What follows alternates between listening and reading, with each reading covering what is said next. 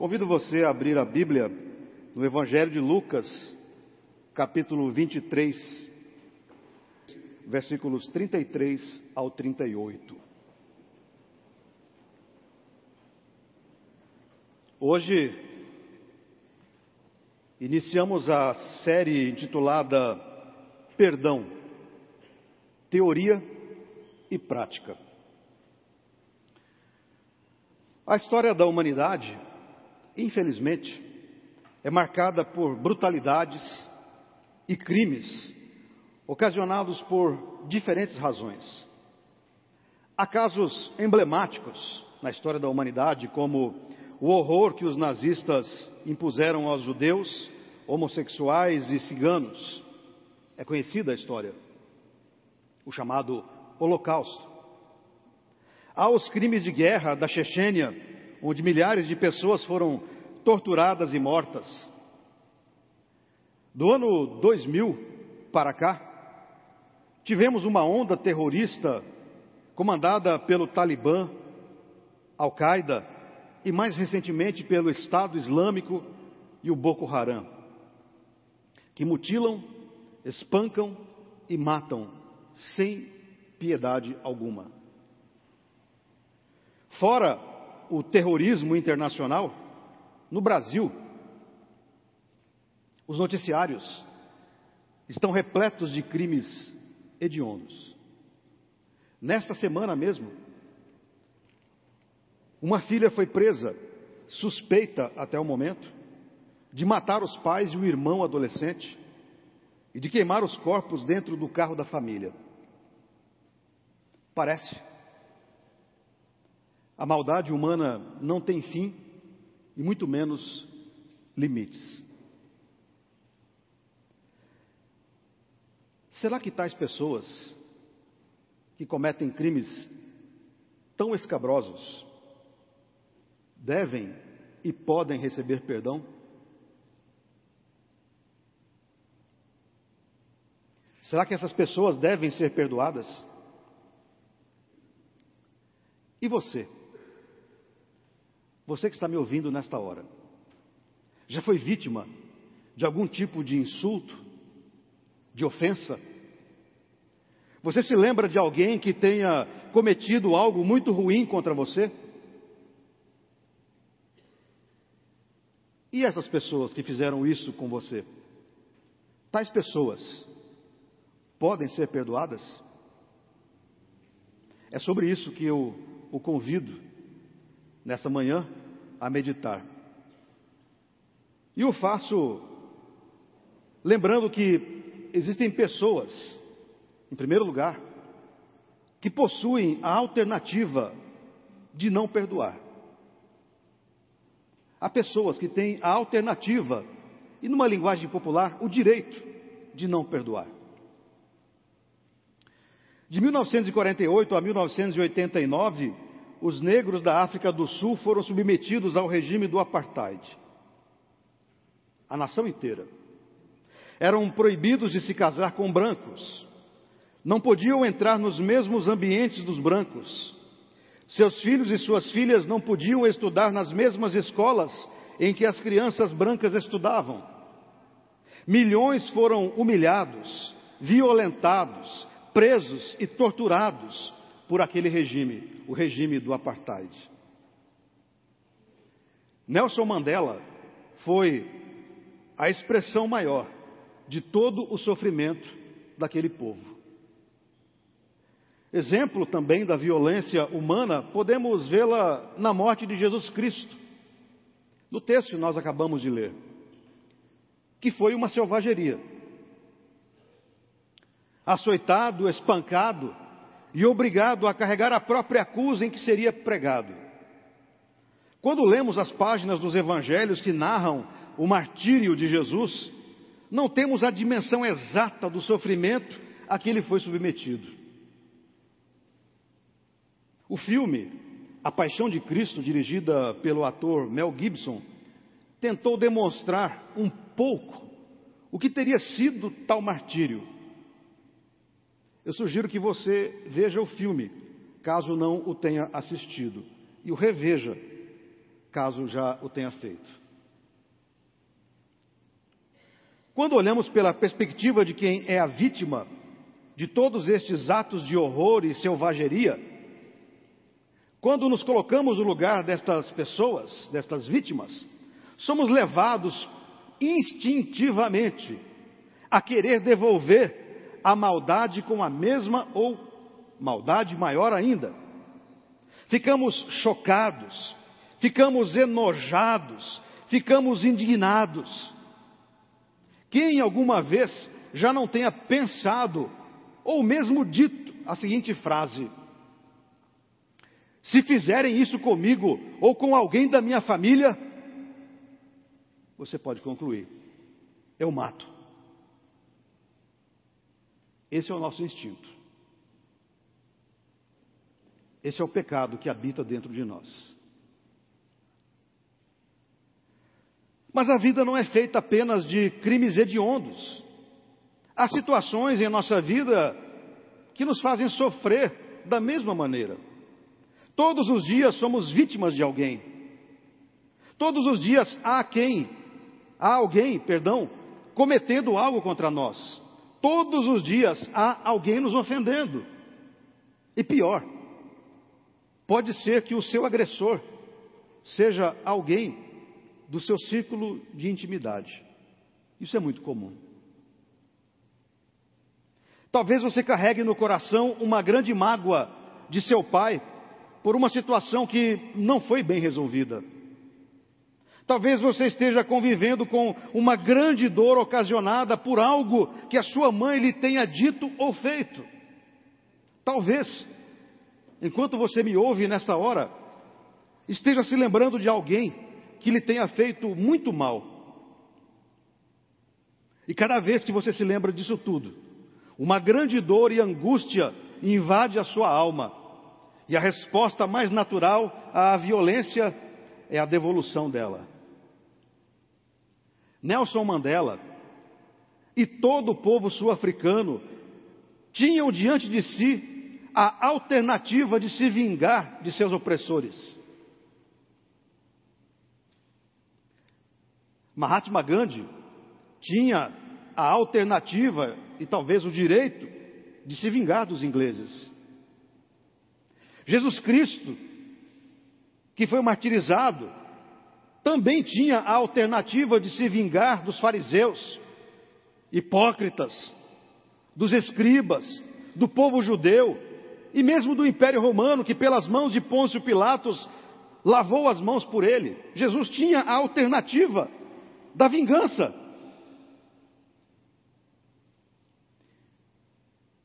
Portanto, todas essas pessoas e todas as outras vítimas possuem a alternativa da vingança. Isso inclui você. Você também tem a alternativa de se vingar. Você também tem a alternativa, e talvez lá no seu íntimo você possa dizer, o direito o direito de me vingar.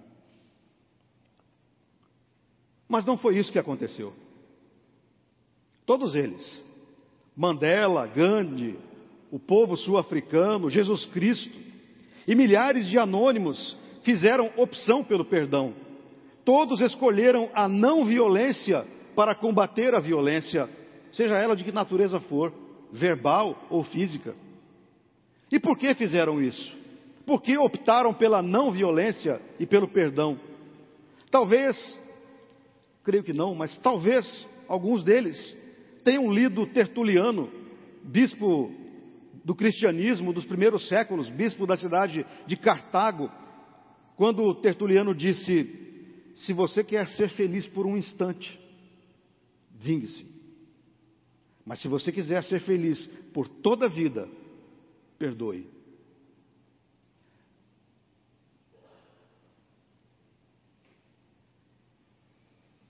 Gandhi, o líder indiano, chegou a dizer: se praticarmos a lei do olho por olho, acabaremos todos cegos. Todos possuem instintivamente a alternativa da vingança. Mas Jesus, ao ser questionado quantas vezes devíamos perdoar, respondeu: 70 vezes 7. Mas não é que devamos fazer a conta, a ideia é que seja sempre, sempre. Não importa o que tiverem feito a você, perdoar é sempre a melhor alternativa, sempre.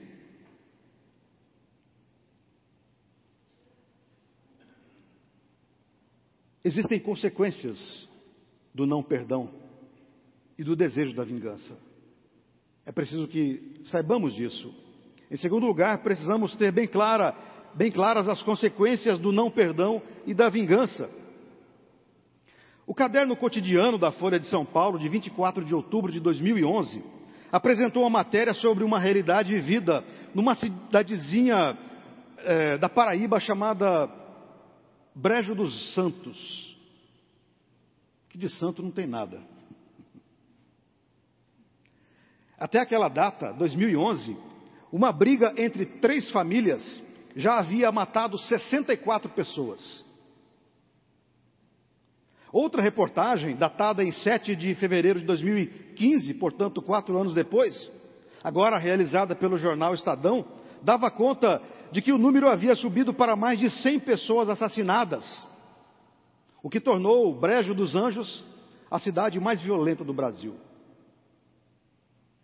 A história é mais ou menos a seguinte: em 1995, Pedro Veras de Souza matou a tiros Silvino Mesquita, então patriarca do clã dos Oliveira. Ninguém sabe ao certo o porquê do assassinato.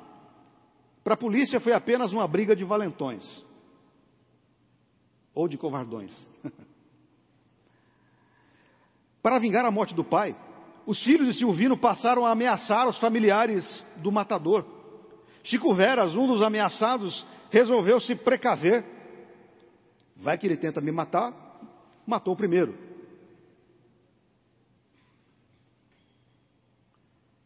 E matou Grimalce Mesquita, filho de Silvino. Assustada e em menor quantidade de membros, a família rival uh, Oliveira fugiu e veio para São Paulo. Juntou o dinheiro para poder vingar as duas mortes. E a matança começou. Com a ajuda de pistoleiros contratados, segundo as investigações, as famílias, veja o grau da doença, as famílias compravam uma apólice de seguro para os seus membros. Caso algum fosse morto, o dinheiro da apólice era para contratar outro pistoleiro para matar o outro da família.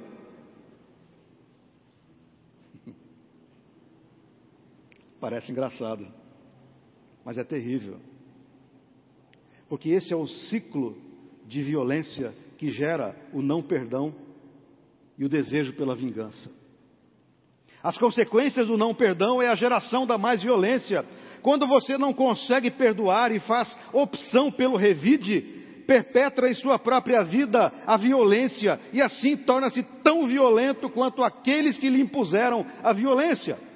E gradativamente você vai perdendo a sensibilidade de perceber que o que faz pode ferir outras pessoas. Mas isso não fará muita importância. Afinal, embriagado pela dor e amargura, você inconscientemente pensará: se eu sofro, todos podem e todos devem sofrer. E sem perceber, você se tornará um reprodutor da violência, seja verbal ou física. Outra consequência do não perdão é o aprisionamento. Sim, prisão.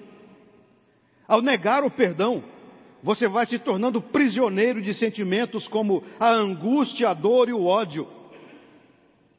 E pior, ao negar o perdão, se tornará aprisionado àquele que o feriu. Ficará preso pelas correntes da amargura, junto, aprisionado a elas, até conseguir perdoá-lo. Até conseguir perdoá-lo ele ficará com as chaves da sua felicidade. Ele será o seu carcereiro. A pessoa que você não perdoa torna-se o seu carcereiro, carcereiro da sua felicidade. E todas as noites, todas as noites, como todos os carcereiros fazem, ele passará as chaves nas grades que o aprisionam, fazendo um barulho tão grande que fará com que você fique surdo e doente emocionalmente cada vez mais. Enfim, enquanto não perdoar, você ficará preso a quem lhe fez o mal, ainda que tal pessoa nem ao menos se lembre do mal que lhe causou, porque só você sofre. A dor será apenas sua e não dele. A angústia será apenas sua, você, apenas você a sofrerá, se não perdoar. Outra consequência é o adoecimento. Já não são novidades as descobertas que a ciência tem feito sobre as doenças que a falta de perdão ocasiona: estresse, hipertensão, infarto e inclusive o câncer.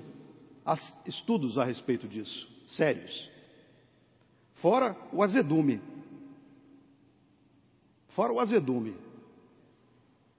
Pode perceber. Pode perceber. Pessoas que não conseguem perdoar tornam-se azedas. De difícil relacionamento.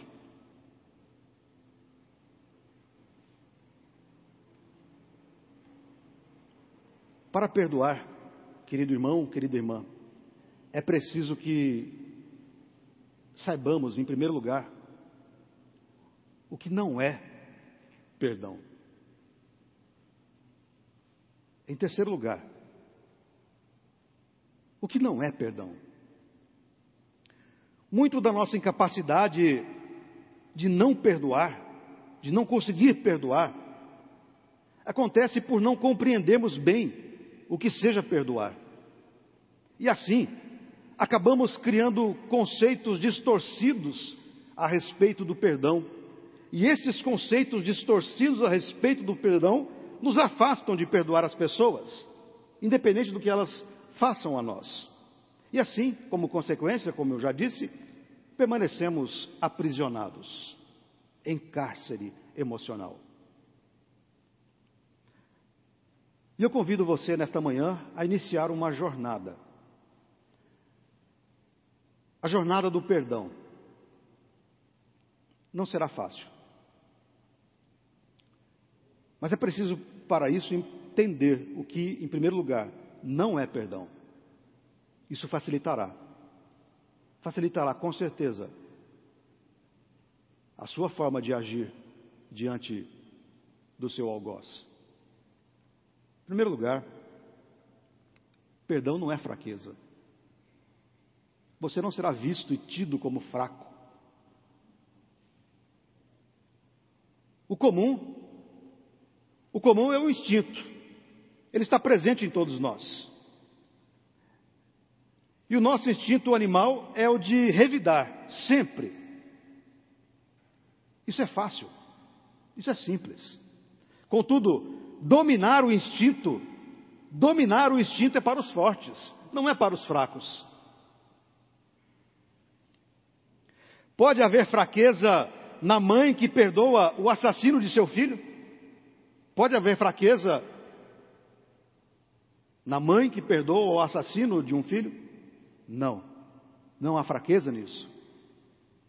Há nela uma força capaz de olhar para o infeliz e lhe dizer: Eu te perdoo, eu te perdoo, você não me aprisionará em meu próprio sofrimento para o resto da minha vida. Não, e por esta razão eu te perdoo. Acaso pode haver fraqueza na mulher que perdoa seu estuprador? Não. Muito pelo contrário. Muito pelo contrário. É fraco o homem que depois de ser torturado perdoa seus torturadores? Não não é fraco. Pelo contrário, é extremamente forte. Forte por ter suportado a tortura e forte por perdoá-la. Acaso, pergunto, acaso, queridos irmãos, o Senhor Jesus foi fraco ao perdoar aqueles que o martirizaram? Ao pedir, Pai, perdoa-lhes, porque não sabem o que fazem? Acaso Jesus foi fraco ao pedir isso a Deus e ao perdoar os seus malfeitores? Sabemos que não. O perdão não é fraqueza, é força.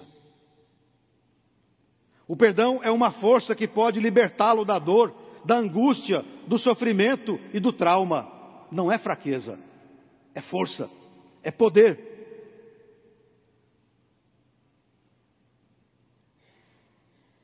Segundo lugar, perdão não é covardia.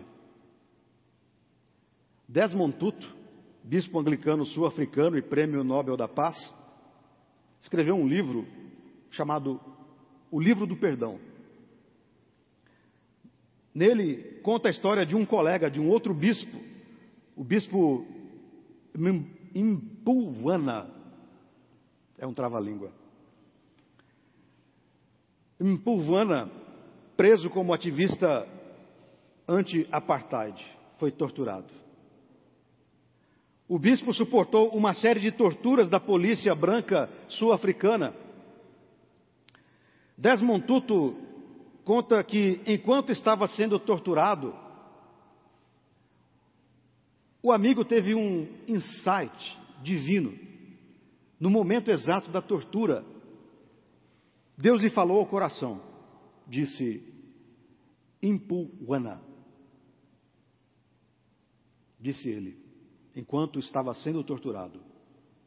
Estes homens que o torturavam, estes homens são filhos de Deus e estão perdendo a humanidade. Temos que ajudá-los a recuperá-la. Estes homens são filhos de Deus e estão perdendo a sua humanidade. Temos que ajudá-los a recuperá-la. Esta não é, meus irmãos e minhas irmãs, definitivamente uma atitude de covardia. Muito pelo contrário, revela uma grande coragem. Eu recomendo seriamente que você leia esse livro, O Livro do Perdão, de Desmond Tutu, aliás, coautoria com sua filha, Mimpo Tutu. Outro conceito que devemos deixar de lado para caminharmos na nossa jornada do perdão. Perdão não é esquecimento. Perdão não é esquecimento. Já ouvi muito a respeito disso, inclusive sermões, de que o perdão é esquecimento. Já ouvi que o esquecimento é a prova do perdão. Se você se lembra, é sinal de que não perdoou. Isso não é verdade. Não é. Porque perdão não é esquecimento. A vítima jamais esquecerá o que lhe fizeram e nem pode se esquecer. E você não precisa e nem deve se esquecer do mal que lhe fizeram, afinal você não terá amnésia se optar pelo perdão. É um equívoco achar que perdoar é uma forma de dizer: ah, isso não aconteceu, nem me lembro mais. Fingir o esquecimento não é uma coisa saudável, na verdade é negação. E isso fará com que você não avance em sua jornada em direção ao perdão. Portanto, perdão não é esquecimento. Terceiro, perdão não é atestado de impunidade. Quer dizer, então, se eu perdoar, vou estar liberando o agressor. Perdoar não significa que você está dizendo que absolve o agressor. Perdoar não significa que você está pedindo às autoridades que não apliquem a lei ao seu agressor, que não apliquem a lei àquele que o vitimou, e que por essa razão ele fica isento de arcar com as consequências de seus atos. Não. Perdoar, muito pelo contrário, é atitude de querer que o agressor seja responsabilizado por aquilo que cometeu. Enfim, perdão não é a subversão da lei. Veja o que diz Desmond Tutu nesse livro que acabei de citar a esse respeito. Diz Desmond Tutu: o perdão não exime alguém da responsabilidade pelo que fez. O perdão não apaga a autoria Não se trata de fazer vista grossa ou ofertar a outra face. Não se trata de permitir que alguém livre a cara ou de dizer que é aceitável fazer algo monstruoso. O perdão consiste simplesmente em compreender que cada um de nós é inerentemente bom e inerentemente imperfeito. Dentro de cada situação sem esperança e de cada ser aparentemente sem esperança, há a possibilidade da transformação. Um quarto conceito que deve ser evitado nessa jornada: perdoar não é fingir que nada aconteceu. Portanto, sinta-se disposto e desafiado a perdoar. Sinta-se disposto a fazer isso, porque definitivamente perdoar não significa fingir que a mágoa não existe ou fingir que o ferimento sofrido não foi assim tão intenso, que não foi tão sério como parecia. Não. Foi sério, doeu e continua doendo. E como se diz no popular, perdoar não é tapar o sol com a peneira. Para perdoar é preciso afirmar, confirmar, enfrentar a dor e o sofrimento e denunciar o agressor. A jornada do perdão só pode ser completada com absoluta verdade e honestidade sobre o que te fizeram. Não cabem mentiras, não cabe a velação e não cabe o fingimento. Isso seria cinismo. E por fim, não é nada novo que eu vou dizer, mas perdão não é uma coisa fácil. Talvez você seja, você saiba disso tudo. Talvez essa seja a afirmação em que todos nós concordamos. Perdoar não é nada fácil, mas é libertador. Mas é libertador. E isso faz com que devamos buscá-lo com todas as nossas forças. Perdoar é uma jornada difícil que pode durar muito tempo, pode durar uma vida inteira para alguns mas que ao final, ao final será recompensada, recompensada pela libertação da prisão emocional. E eu convido a colocar-se no caminho para iniciar a sua jornada hoje, a sua jornada de perdão. Eu não sei a quem você deve e a que você deve perdoar, mas eu convido a que você inicie essa jornada hoje.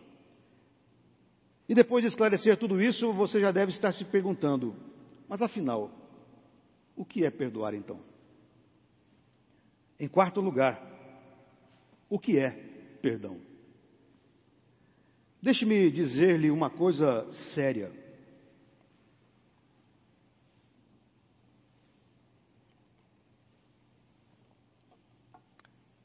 Você precisa urgentemente perdoar.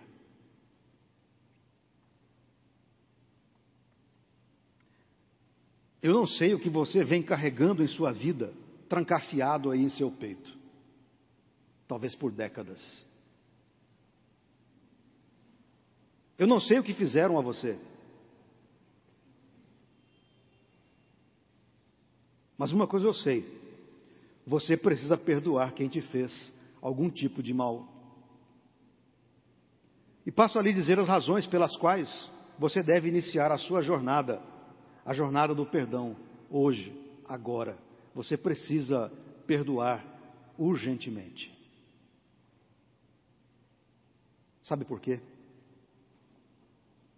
Porque perdão é amor próprio. Não é amor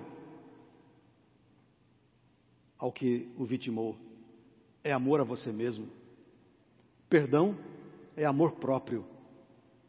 O objetivo do perdão não é premiar o ofensor, mas permitir que a vítima siga o seu caminho em paz. Quando você toma a decisão de perdoar alguém, está cuidando da sua saúde emocional. É você quem merece. É você quem precisa. Não o ofensor. É você. E você deve amar-se. Você precisa se amar.